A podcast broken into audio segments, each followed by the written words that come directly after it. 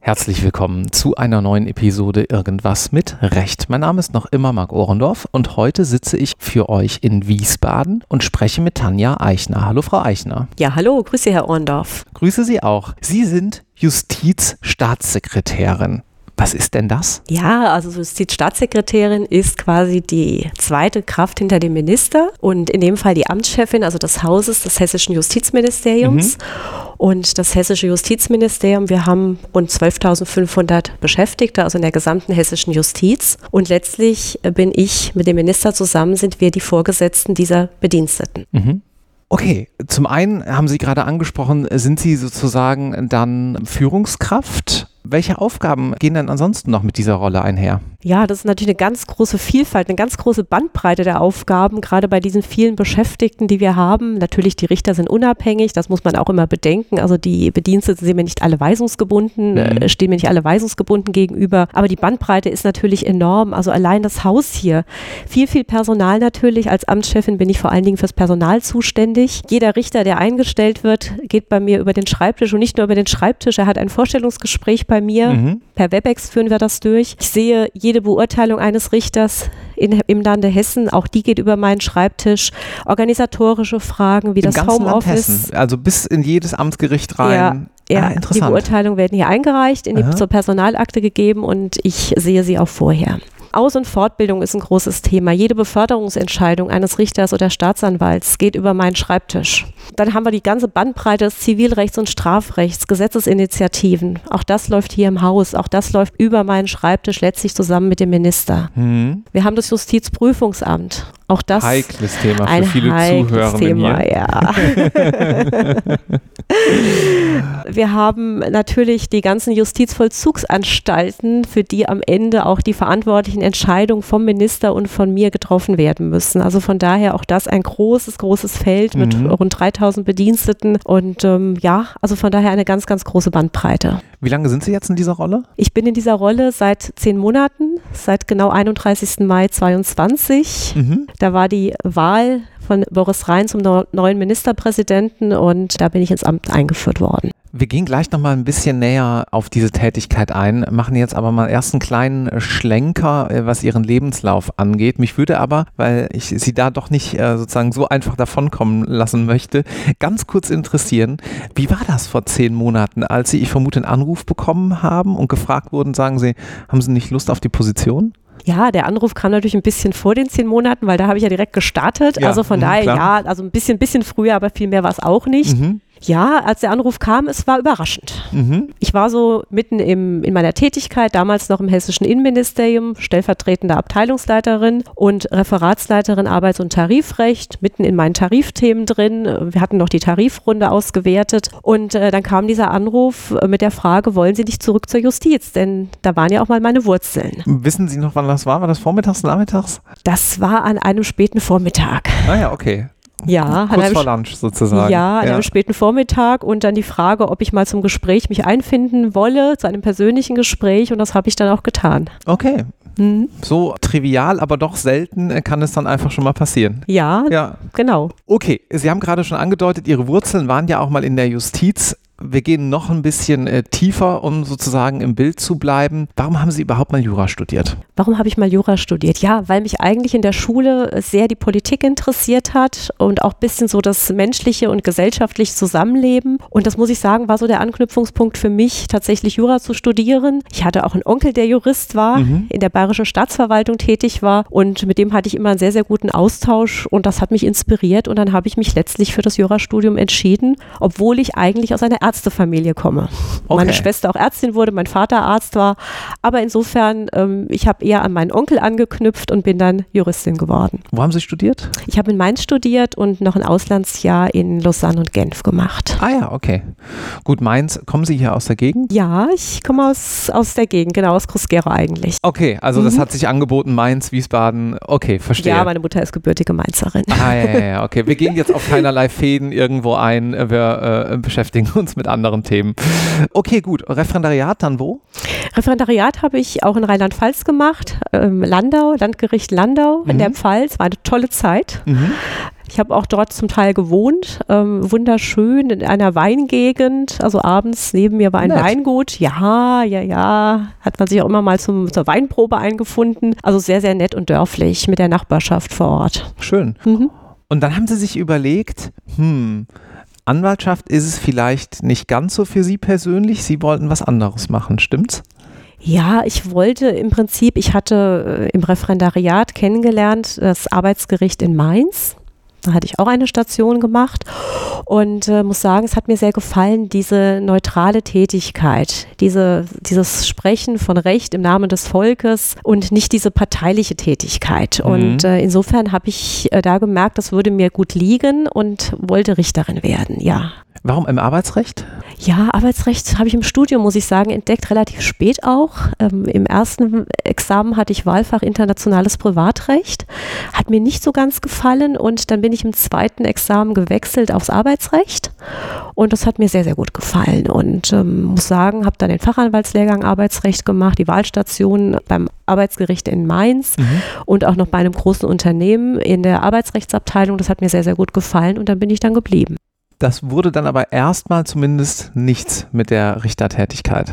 Nein, leider nicht. Also ich hatte jetzt mein zweites Staatsexamen, hätte auch die erforderlichen Noten gehabt, habe dann hier angerufen im hessischen Justizministerium und damals war die Aussage, ja, liebe Frau Eichner, im Moment leider keine Plätze frei in der hessischen Arbeitsgerichtsbarkeit, wo ich ja unbedingt hin wollte. Ich mhm. wollte Arbeitsrecht machen und sagte ich, das ist aber jetzt sehr schade.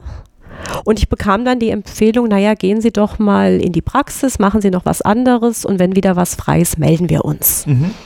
Naja, gesagt, getan. Ist das eigentlich auch heute noch so? Kann das schon mal passieren? Oder gibt es einfach so viele äh, Stellen, jetzt ja gerade auch, weil die Generation so ein bisschen in den Ruhestand äh, wechselt, dass dieser Fall seltener vorkommt? Ja, im Moment haben wir eigentlich viele Stellen frei, aber doch nicht in jeder Gerichtsbarkeit. Ja. Also heute wäre wieder das Arbeitsrecht ein Problem. Okay. Mhm. Also wenn sich heute Menschen bewerben, dann fragen wir, ob die nicht auch bereit sind, woanders anzufangen. Zum Beispiel okay. in der Zivilgerichtsbarkeit, in der ordentlichen Gerichtsbarkeit. Und die werden dann sozusagen ein bisschen vorgemerkt, in Anführungszeichen. Ja, gedanklich kann man mal vormerken, wenn ja. was frei wird, aber erstmal im Moment ist auch da nichts, nichts möglich. Ja, ja, okay. Also eine ähnliche Situation wie bei mir damals. Okay, und dann sind Sie wohin gegangen? Ja, dann habe ich gesagt, okay, dann machst du doch das, was dir empfohlen wird und guckst mal, was daraus wird.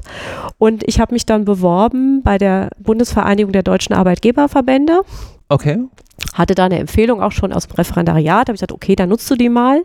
Habe mich dort beworben und wurde auch genommen. Mhm.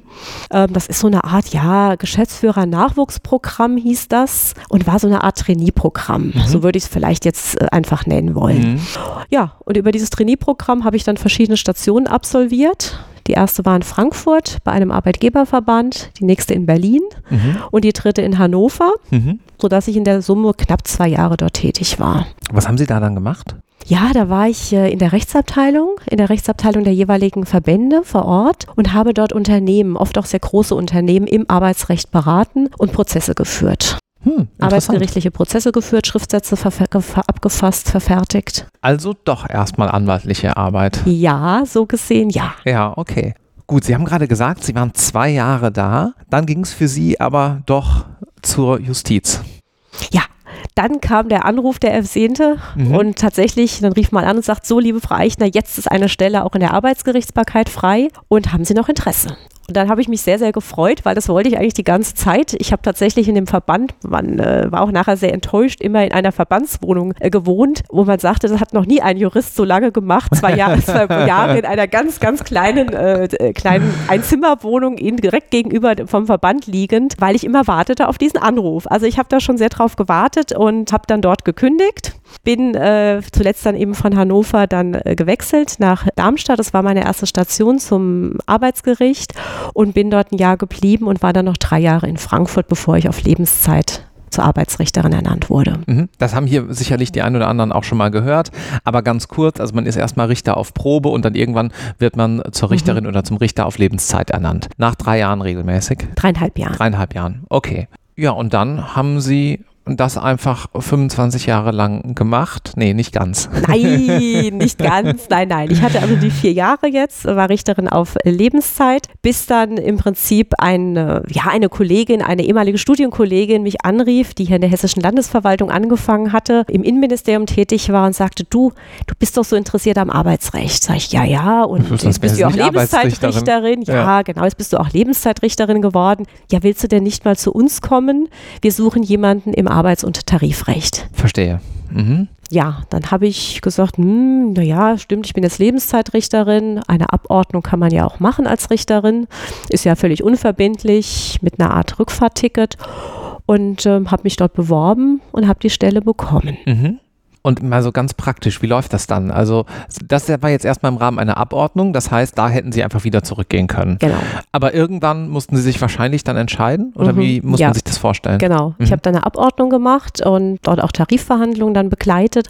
Naja, und ähm, ja, irgendwann war halt die Frage, was machst du jetzt? Man sitzt ja irgendwo zwischen den Stühlen. Mhm. Man ist irgendwie beim Gericht, ist man weg, wird aber dort noch geführt, personalaktenmäßig. Ja, im Innenministerium, wo ich ja eigentlich gearbeitet habe, war ich aber irgendwie nie richtig da formal.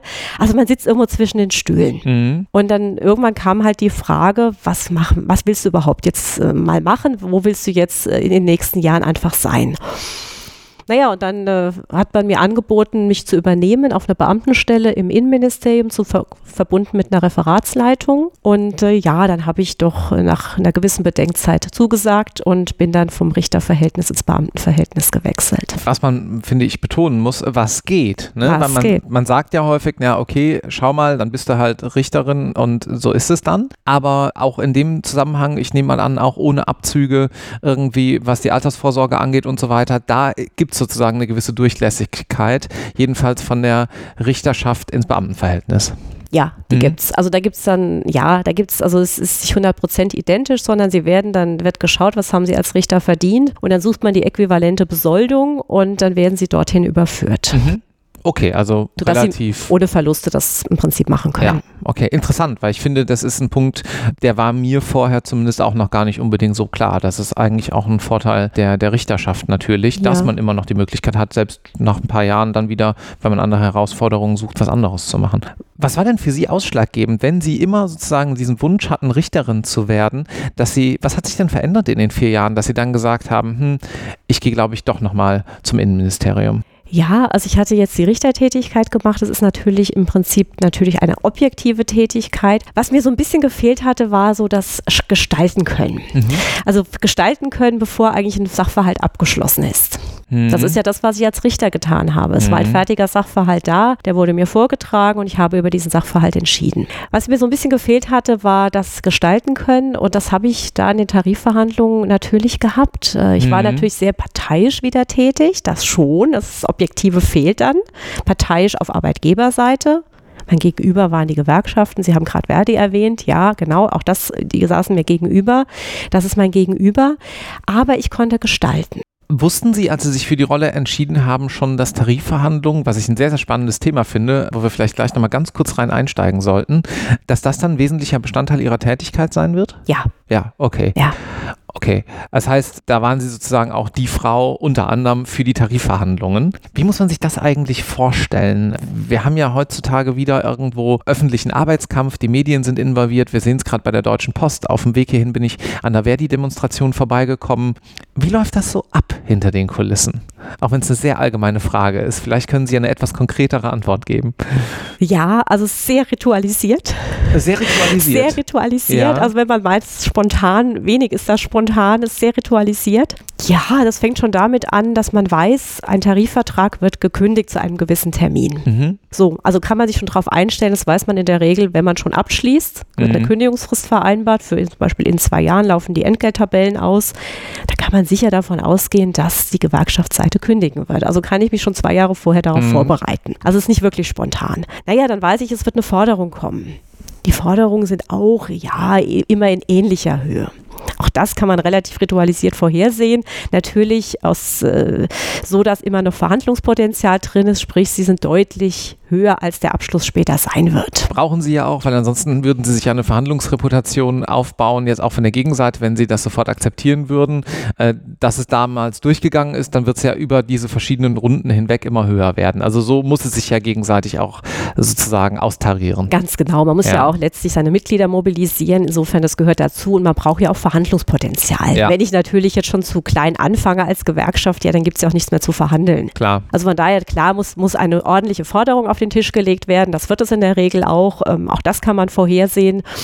Und äh, meistens Laufzeit ein Jahr aber eine ordentliche Prozentzahl dahinter und so fängt man an. Mhm.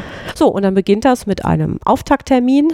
Da wird dann, in einem Fall war dann immer der hessische Innenminister dabei, hat dann diese Verhandlung eröffnet mit den Spitzen, Verdi-Spitzen aus und DBB-Spitzen aus Berlin, die sind dann gekommen. Und dann hat man zunächst mal dort kurz verhandelt. Das war dann immer so eine Stunde, zwei Stunden, sehr ritualisiert. Man hat sich die Forderungen oder die, das, was man bereit ist zu geben, mal kurz an den Kopf geworfen. So, und dann ging es in die Fachgespräche. Was heißt das? Dann ging es in die Fachgespräche. Das war dann die Aufgabe von mir und meinem Team. Ich habe da ein tolles Team gehabt, von mir und meinem Team. Und wir haben dann die Gespräche geführt und versucht, genauer auszuloten, was wollen die haben, was wollen die neben dieser prozentualen Erhöhung mhm. wirklich haben und was, was ist denen wirklich wichtig und was können wir auch geben. Also typisches Verhandlungsmanagement, äh, kategorisieren, was sind absolute Must-Haves, äh, wo gibt es vielleicht auch wertschöpfende Optionen, dass man was findet, was die haben wollen, was man vielleicht auch relativ einfach hergeben kann und so dann am Ende den Weg ebnen in ein für alle akzeptables Ergebnis. So ist das, genau. Abschließende Frage zu diesem Komplex. Ist es eigentlich ein guter Vergleich, sind ja am Ende des Tages auch Vergleiche, wenn man so möchte, wenn alle zufrieden sind oder wenn alle ein kleines bisschen unzufrieden damit sind? Alle müssten an ihre Schmerzgrenze gegangen sein. Das mhm. sind wir in aller Regel und ich glaube auch in vielen Fällen die Gewerkschaften. Mhm. Aber es muss so sein, dass am Ende des Tages alle damit leben können. Der Erfolg wurde auch immer von allen gefeiert, weil mhm. wenn man unterschrieben hat, dann war es ja ein Erfolg. Ja. Auch wenn es natürlich irgendwo jeder Abstriche machen musste, aber das, wie gesagt, ist, ist Verhandlungen immanent und war natürlich auch den Forderungen schon immanent, äh, wo jeder weiß, sie sind natürlich höher als der Abschluss sein wird. Mhm. Gut. Wie lange haben Sie das gemacht? Die ganzen 15 Jahre? Wahrscheinlich kamen dann noch ein paar andere Aufgaben dazu, oder? Ja, aber das war schon eine Hauptaufgabe in meinen 15 Jahren im Innenministerium. Ja. Ähm, natürlich, äh, was noch da anfiel, war die ganzen Grundsatzfragen, ähm, Grundsatzfragen im Arbeitnehmerbereich. Man muss wissen, das Land Hessen hat rund 50.000 Beschäftigte. Mhm. Und auch für diese 50.000 Beschäftigten haben wir die Tarifverhandlungen geführt. Wir haben auch neben diesen Tarifverhandlungen Verdi und Beamtenbund haben wir noch Ärzte an den beiden Universitätskliniken. Auch dort haben wir die Tarifverhandlungen geführt. Also insofern ein buntes Spektrum. Ja klar, und wenn das dann immer für einige Jahre gilt, äh, fängt das ja sozusagen auch immer wieder von vorne an. Ja, ja. und zwischendrin sind halt ähm, arbeitsrechtliche Grundsatzfragen zu entscheiden mhm. gewesen. Also sprich Fragen, die im Prinzip große Gruppen von Beschäftigten betreffen. Oder auch, und da hatte ich immer wieder einen Anknüpfungspunkt zur Justiz, natürlich Grundsatzrechtsstreite. Mhm. Also Rechtsstreite mit ähm, Auswirkungen in Millionenhöhe. Die sind tatsächlich dann übers Innenministerium auch gelaufen, ähm, arbeitsrechtlicher Natur und wurden dort dort eng begleitet und zum Teil habe ich auch die Schriftsätze selbst geschrieben. Mhm. Gut, dann Cut, so viel zu Ihrem sehr interessanten Lebensweg. Jetzt würde mich Ihr Blick als Justizstaatssekretärin auf die aktuelle Situation sehr interessieren. Natürlich auch hinsichtlich des juristischen Nachwuchses und Sie haben ja eben schon gesagt, Sie sind entsprechend auch sehr involviert bei der Einstellung vieler Richterinnen und Richter. Fangen wir mal vorne an. Wie blicken Sie denn gerade auf die juristische Ausbildung und so generell vielleicht auf die Generation der nachwachsenden Juristinnen und Juristen? Ja, ich denke, die juristische Ausbildung ist nach wie vor sehr gut. Ähm, man hat ja auch ein bisschen was geändert zu der Zeit, zu mir schon ein bisschen was entschlackt.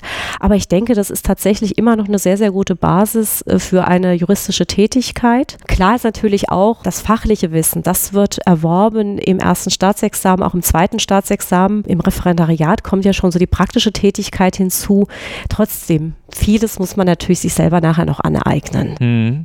Und inwiefern unterscheiden sich, also man liest ja im Moment überall Generation Z und keiner will mehr arbeiten, was ich für absolut äh, falsch halte. Aber vielleicht ändert sich da ja doch gewissermaßen ein Mindset in der Generation. Stellen Sie da Änderungen fest über die letzten Jahre oder ist das mehr hm, ein Sturm im Wasserglas? Ja, also die Qualifikationen sind nach wie vor gut. Wir mhm. haben tolle Leute, richtig motivierte Leute, aber der Aspekt Familie, Familie hat einen deutlich höheren Stellenwert, als das vielleicht vor 20, 30 Jahren noch der Fall war. Mhm. Ähm, Familie, auch das, der Aspekt der Freizeit und äh, Freihaben spielt eine deutlich größere Rolle als vielleicht, wie gesagt, vor 20 Jahren, wo der Beruf über vielem stand.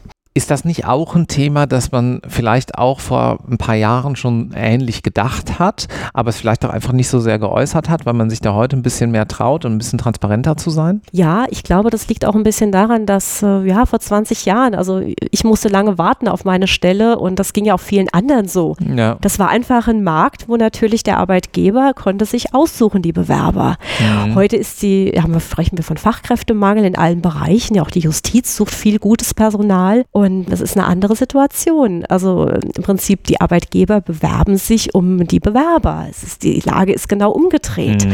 Und ich glaube, da kann man auch viel eher mal Bedürfnisse oder das, was man gerne hätte, kann man viel einfacher und besser äußern, als das vielleicht in der anderen Situation der Fall war. Mhm. Ja, was muss man denn mitbringen, um heute in Hessen äh, Richter oder Richterin werden zu können? Zumindest mal was die Noten angeht. Es die spielen Not natürlich auch andere Faktoren eine Rolle, nehme ich an.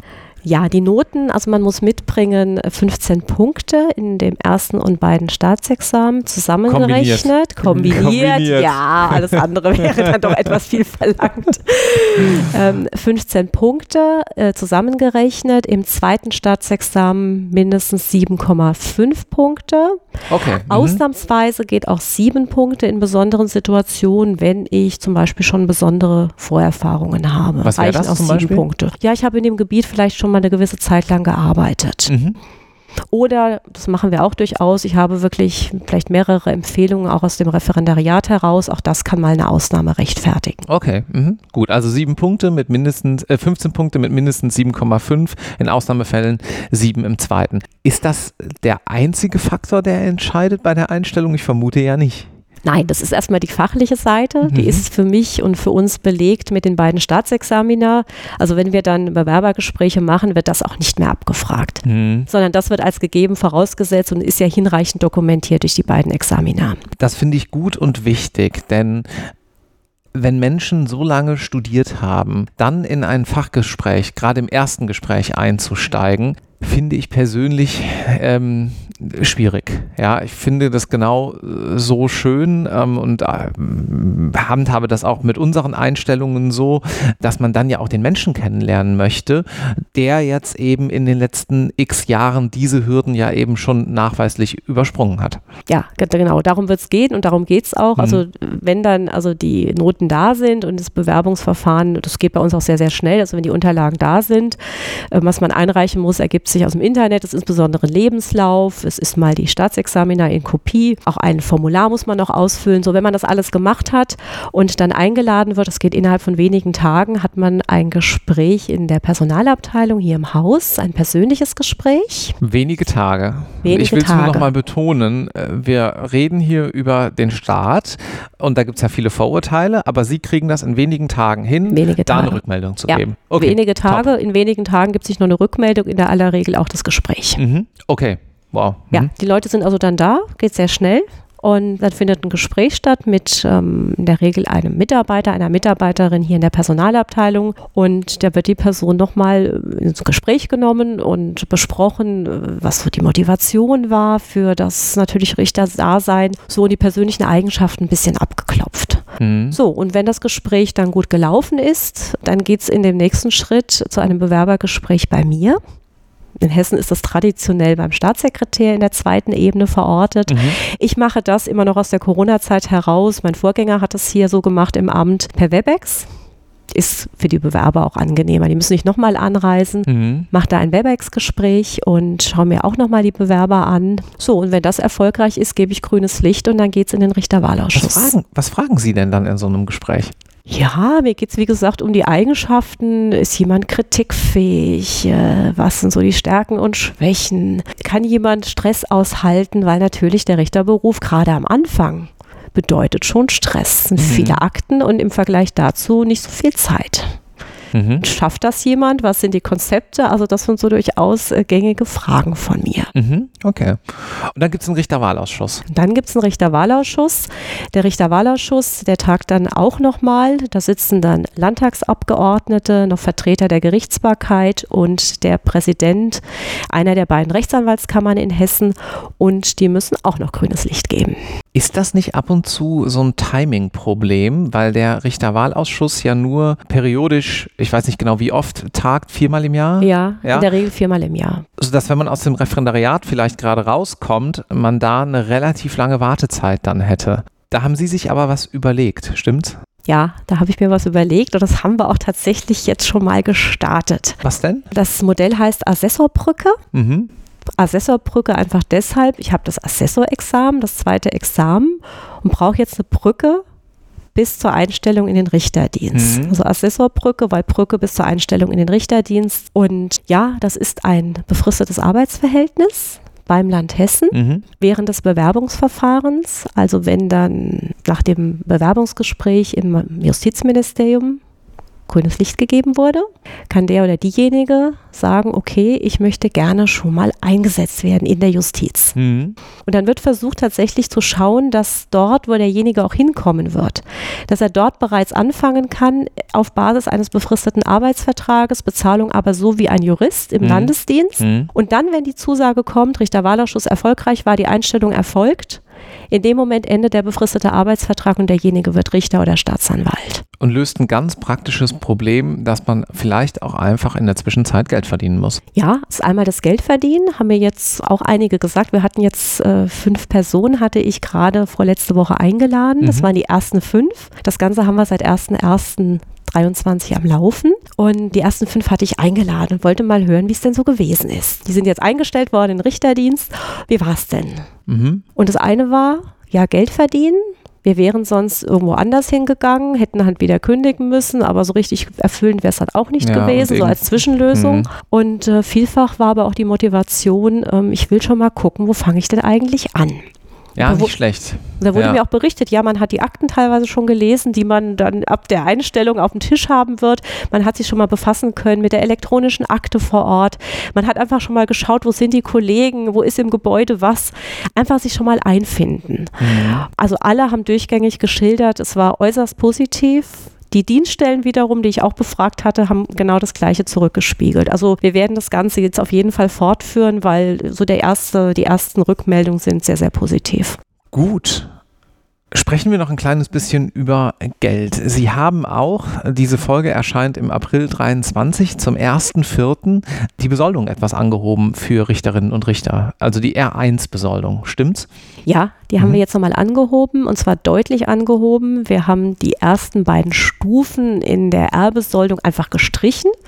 Also sie fangen jetzt heute nicht in R1 Stufe 1 an, sondern sie fangen in der R1 Stufe 3 an. Mhm. So, es wird so getan, als ob sie schon eine gewisse Berufserfahrung hätten, obwohl sie die als Neuling gar nicht haben. Was macht das aus monetär ungefähr? Ja, also in der Summe, sie kriegen jetzt rund 4.900 Euro, zuzüglich noch äh, Familienzuschlag fürs Verheiratetsein oder Kinderzuschlägen, wenn sie Kinder haben. Und insgesamt, das ist eben das Schöne, ist Hessen jetzt ähm, bundesweit auf Platz zwei im Ländervergleich mit dieser Bezahlung für Berufseinsteiger hinter Bayern. Mhm.